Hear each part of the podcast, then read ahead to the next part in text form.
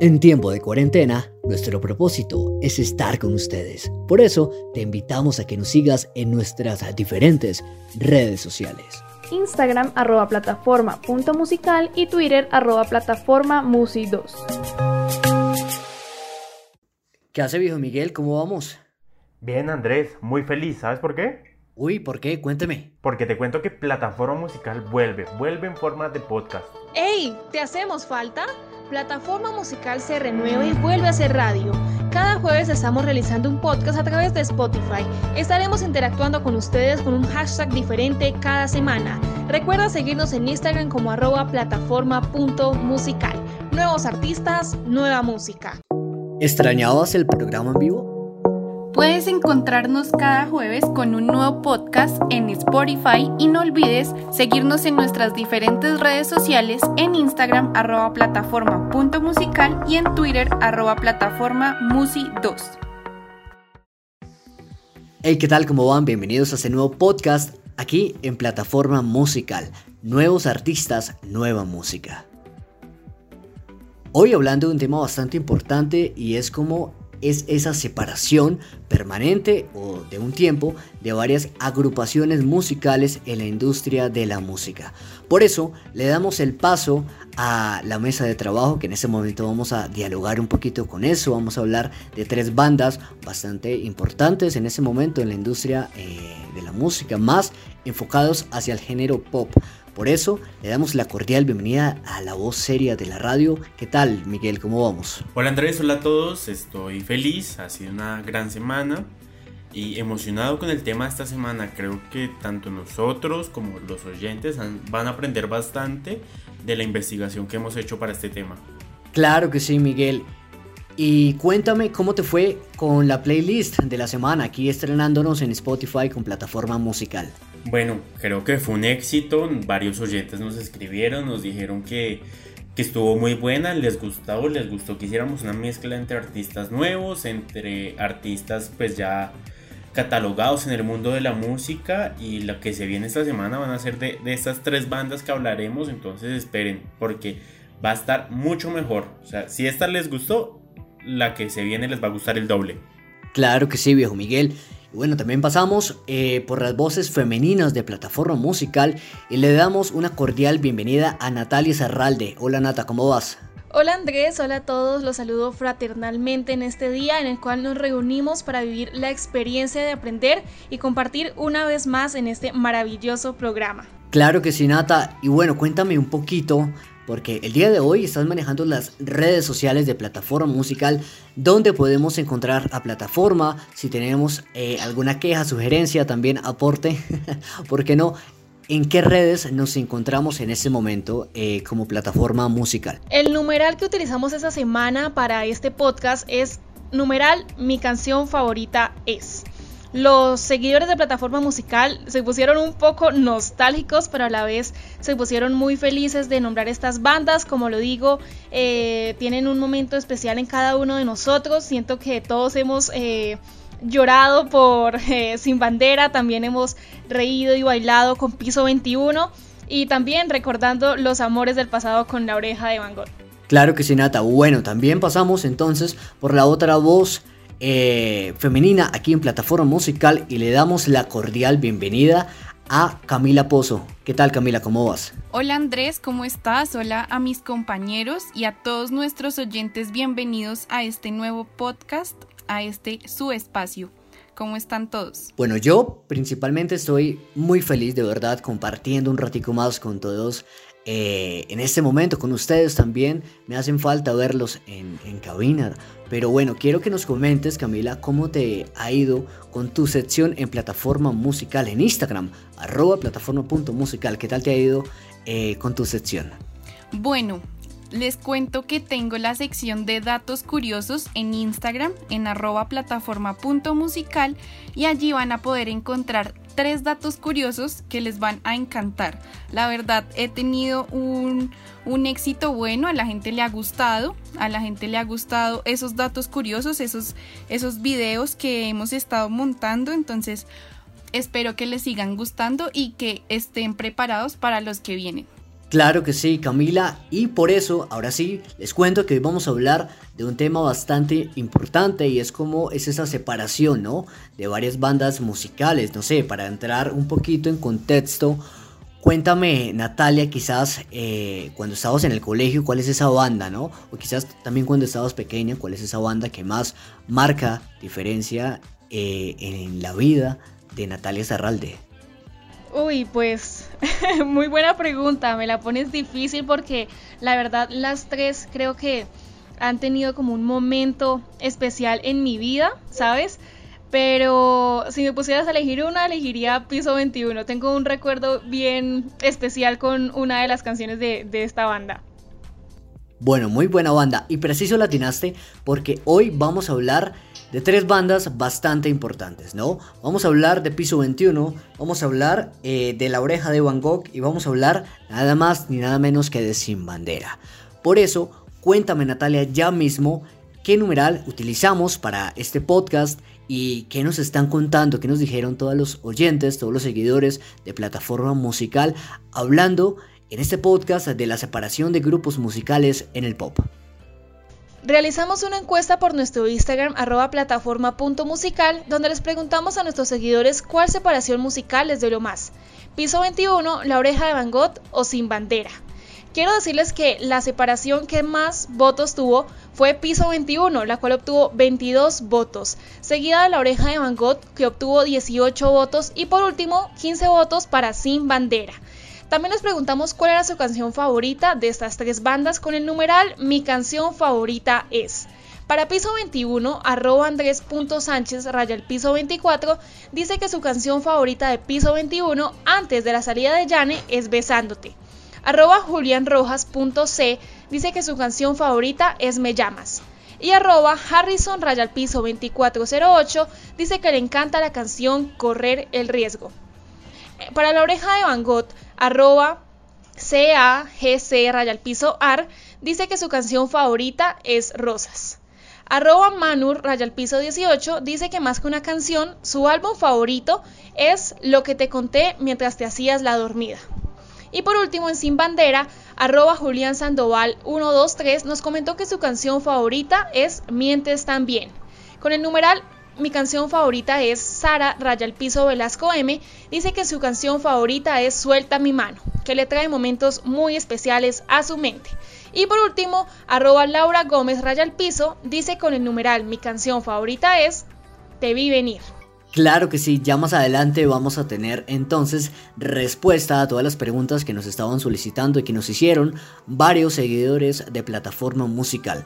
Por eso les cuento que varias agrupaciones en el mundo han marcado diferencia en la industria de la música, con todos sus éxitos. Por ejemplo, Sin Bandera, Piso 21, La Oreja de Van Gogh, Morat, entre otros, haciéndonos cantar sus canciones a grito herido. Sin embargo, en alguna ocasión estas y otras bandas se separaron dejando al público a la expectativa de lo que puede suceder, ¿no? En los últimos años varias bandas que conocemos han sufrido una separación temporal o definitiva. Existen diversas razones por las que comúnmente los músicos deciden disolver sus agrupaciones. Sin embargo, una fórmula letal para esto es talento más éxito igual egocentrismo. Y de eso vamos a hablar aquí en este podcast de plataforma musical. Recuerda, nuevos artistas, nueva música.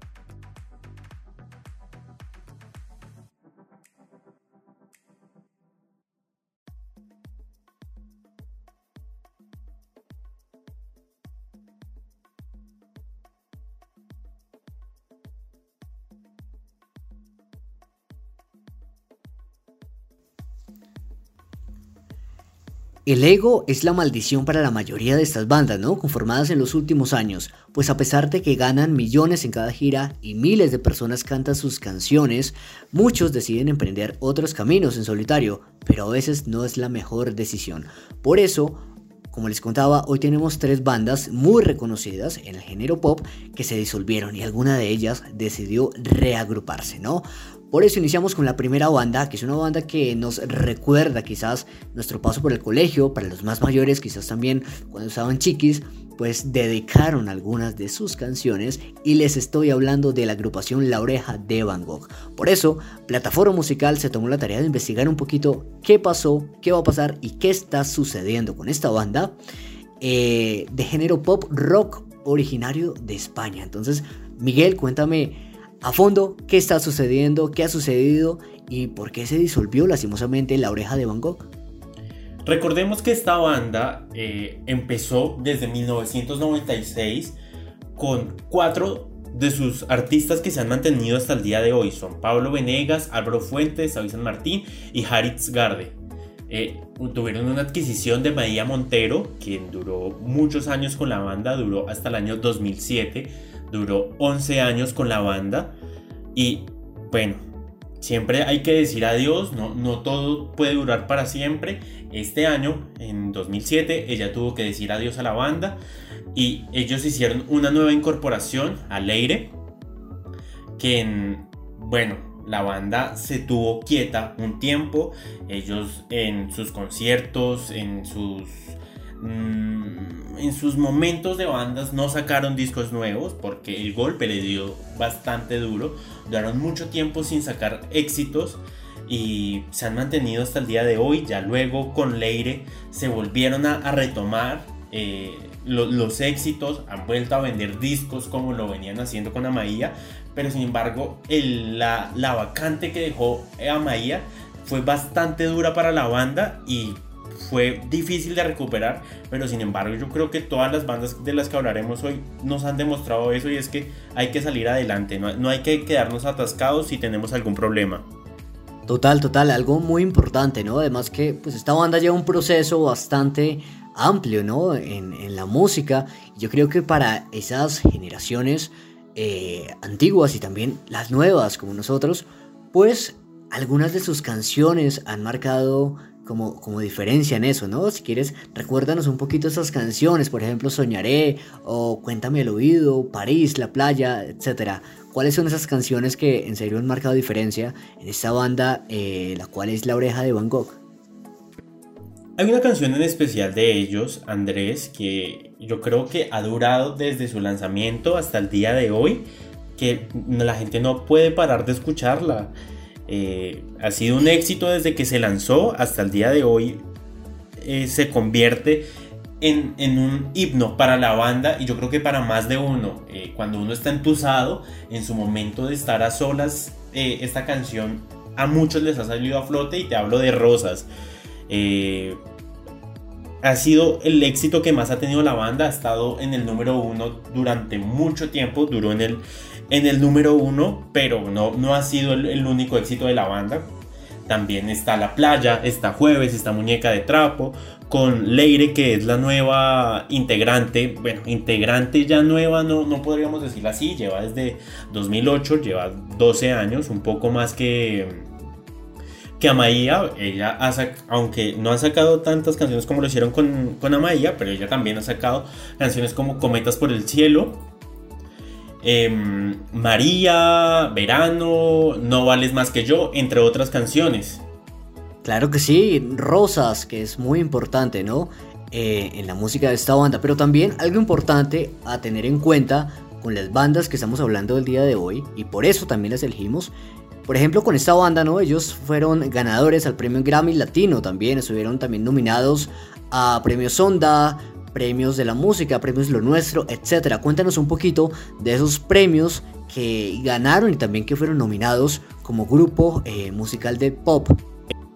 En los 24 años que tiene esta banda han ganado diferentes premios, Andrés, como, como tú lo has dicho, recientemente pues ha estado pausada la cosa porque hemos visto el cambio musical que han tenido las bandas. Eh, no es lo mismo comprar una banda de antes del 2000 de los mediados del 2000 al 2010 y unas bandas actuales, eh, ese cambio ha pegado duro con la banda, pero en, en, su momento auge, que fue de entre el 2000 y al 2010, eh, a ganar muchos premios, ganaron un MTV, un premio MTV que, que sabemos que, que a Latinoamérica llegaron hace poco, pero ellos ganaron en su versión europea han ganado premios Grammys. En el 2006 ganaron el premio Grammy Latino al mejor vocalista o mejor grupo musical.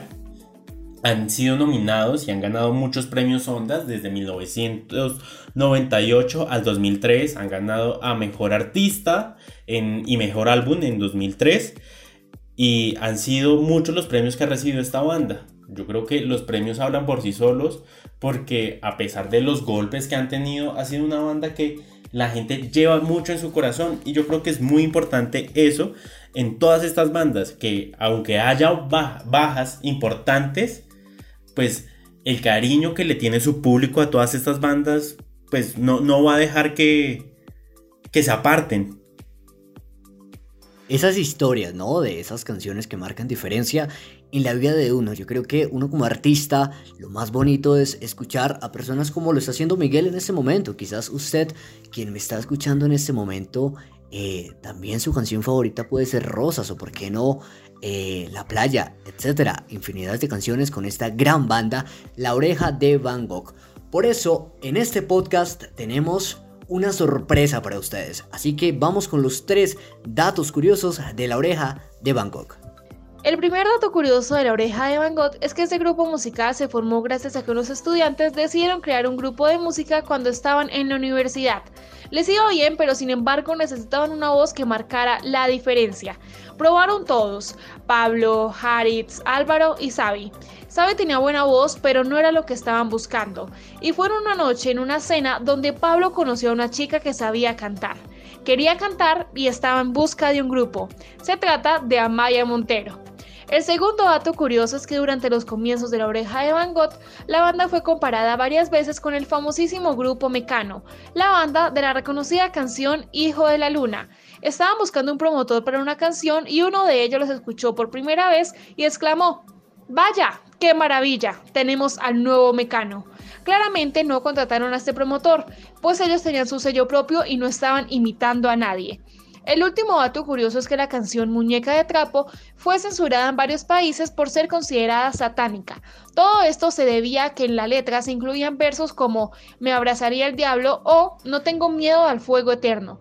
En algunos países y varias emisoras de radio se negaron a poner esta canción por la misma razón. Llegó la hora de pasar al año 2007, con una agrupación que marca mucho la diferencia, les estoy hablando del piso 21, la agrupación Paisa, que se formó en el año 2007, una de las primeras canciones básicamente que se viralizó en la radio nacional fue Te amo en la distancia, ¿no? Una canción que nos hace suspirar, nos hace pensar quizás en alguna persona, pero de eso nos va a hablar María Camila Pozo, locutora de plataforma musical que se tomó la tarea de investigar a fondo qué está pasando, qué pasó y qué va a pasar con Piso 21. Camila, cuéntame cómo fue esa separación y también cómo inició esta banda de Piso 21.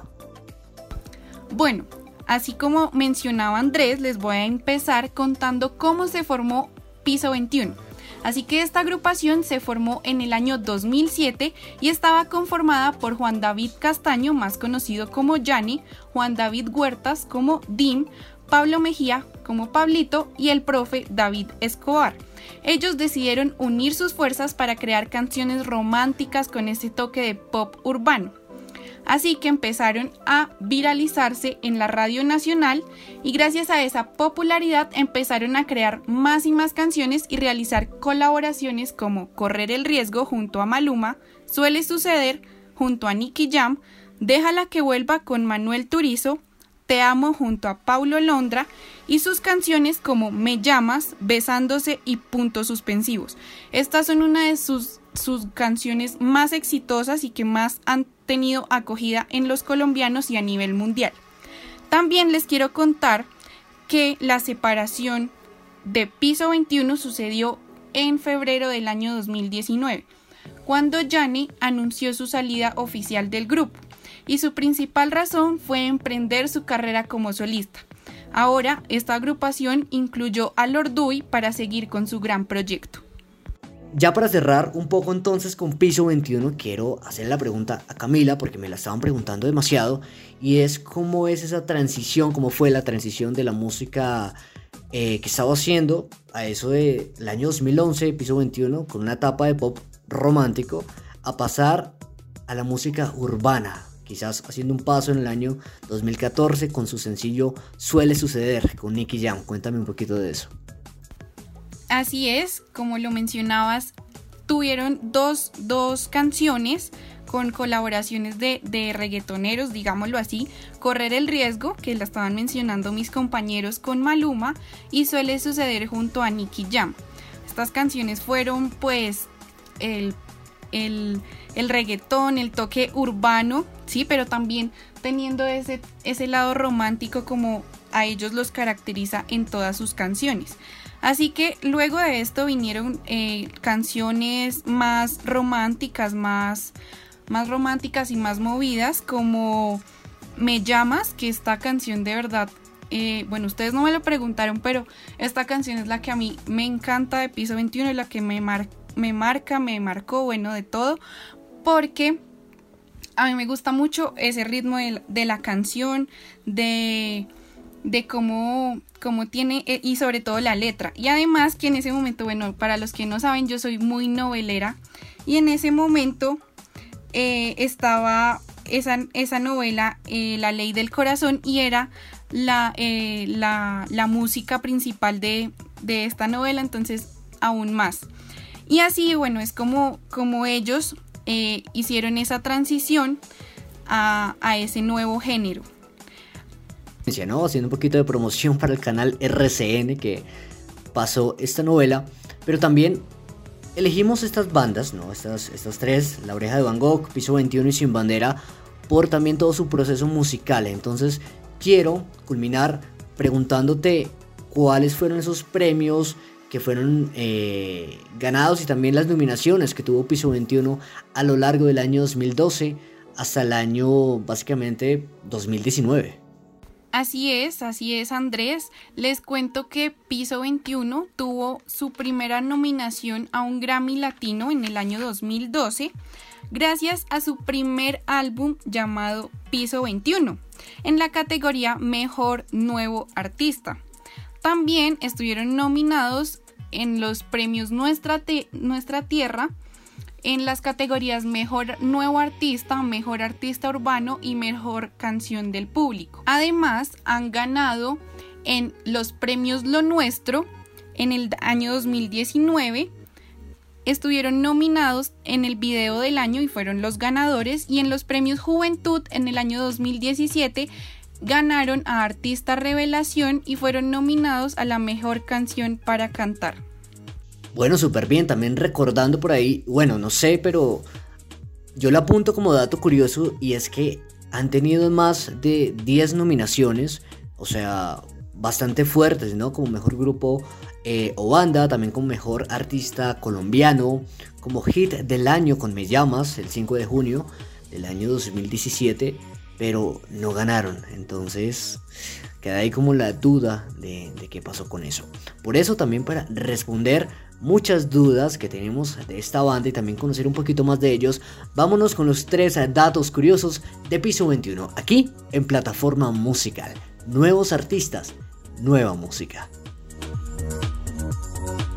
El primer dato curioso es que los integrantes de esta banda se reunieron en una azotea de Medellín que estaba en el piso 21. Allí compusieron sus primeras canciones y decidieron ponerle este nombre para rendir homenaje al lugar. Suele suceder fue la canción que le lanzó a la fama y contaron con la colaboración de Nicky Jam. David Escobar Gallejo, más conocido como Dim, es llamado así por su equipo favorito, el Deportivo Independiente Medellín.